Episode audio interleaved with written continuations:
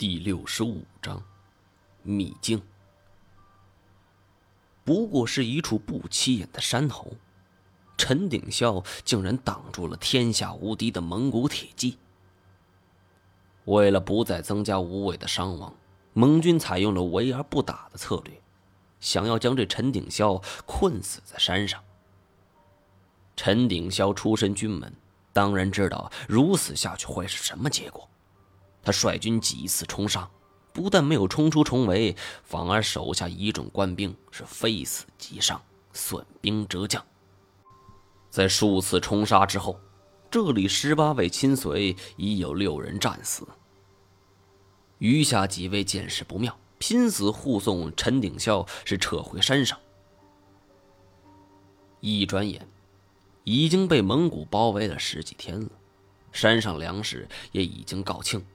眼看义军就要被瓦解，但就在此时，天将祥瑞在山上一眼泉水之中，竟然发现了龙。很多人是争相庆贺，认为这是祥瑞之兆。没想到陈鼎霄却说：“龙困泉水，非祥瑞也。”但在古代，还是很多人将这个视作吉祥的象征。陈鼎霄被困山上，本来已经兵无斗志、将无战心，恰恰此时是真龙现身。消息传开之后，濒临溃败的义军重新振作了起来。陈鼎霄也采纳了手下的意见，联系上了远在湖北的一支义军，请求救援自己。到时候里应外合，绝对可以击败盟军。送信人放出去之后，发生了两件事。困守孤山的陈鼎霄并没坦知道，而这两件事就是致命的。第一，送信人由四位亲随将军护送，一路砍杀，冲下孤山，没跑多远便陷入重围。因为盟军断定，陈鼎霄没有亲自带队来人，一定是要突围求援的。所以故意让出一条路，然后重重包围，义军是死战不降，最后全军覆没了。四位亲随将军是立即而死，还有一位是突围无望，自刎而死。而那封求救信也已经落入敌手了。盟军见陈鼎霄向外求援对象乃是湖北的义军首领，名叫葛天鹏。盟军得到这封信是大喜过望，可谓说是正中下怀。为什么？就要说第二件事了。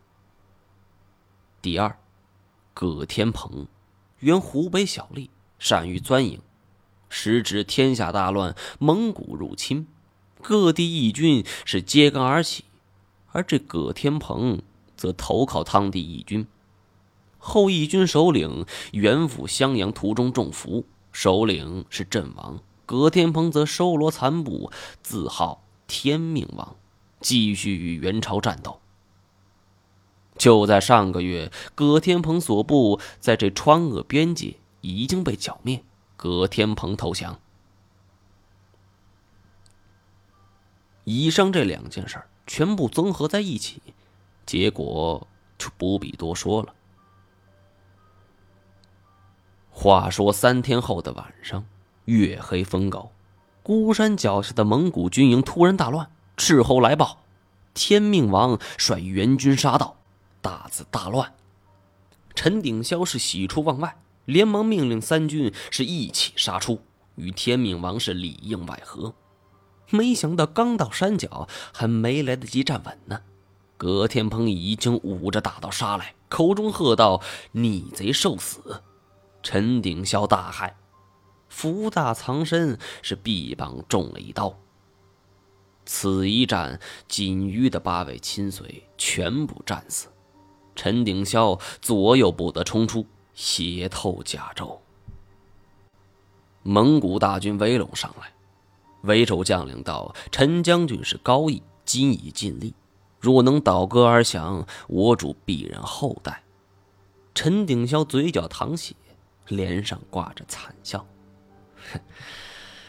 天意如此，非吾辈所能为也。丈夫在世，报国而亡，何憾之有？说罢是吞剑而亡。蒙古有感于陈鼎霄的武勇，并将其十八将军葬在孤山之上。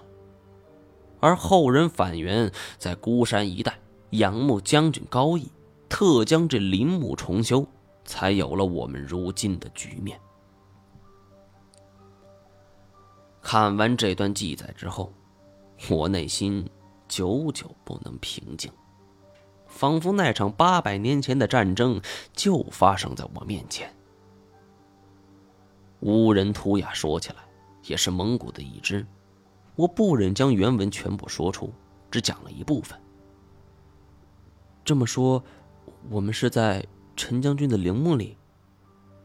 这一点是确认无疑了。十八将军的石雕、球形的建筑都是出自后人的手笔。不过有一点我始终不明白：既然是厚葬陈鼎霄、重修陵墓，为什么要将陵墓修成如此模样呢？这座孤山的山泉之中曾经发现了龙，与我们在江中所遇的龙又有什么关系呢？是同一条，还是后代？这一切的一切都不由得知。正在我们诧异之间，十八尊石像突然有了反应，每一尊石像的眼睛发出了幽蓝色光芒，黑暗之中看上去十分恐怖。太贤已经预感到不妙，大喊一声：“退后！”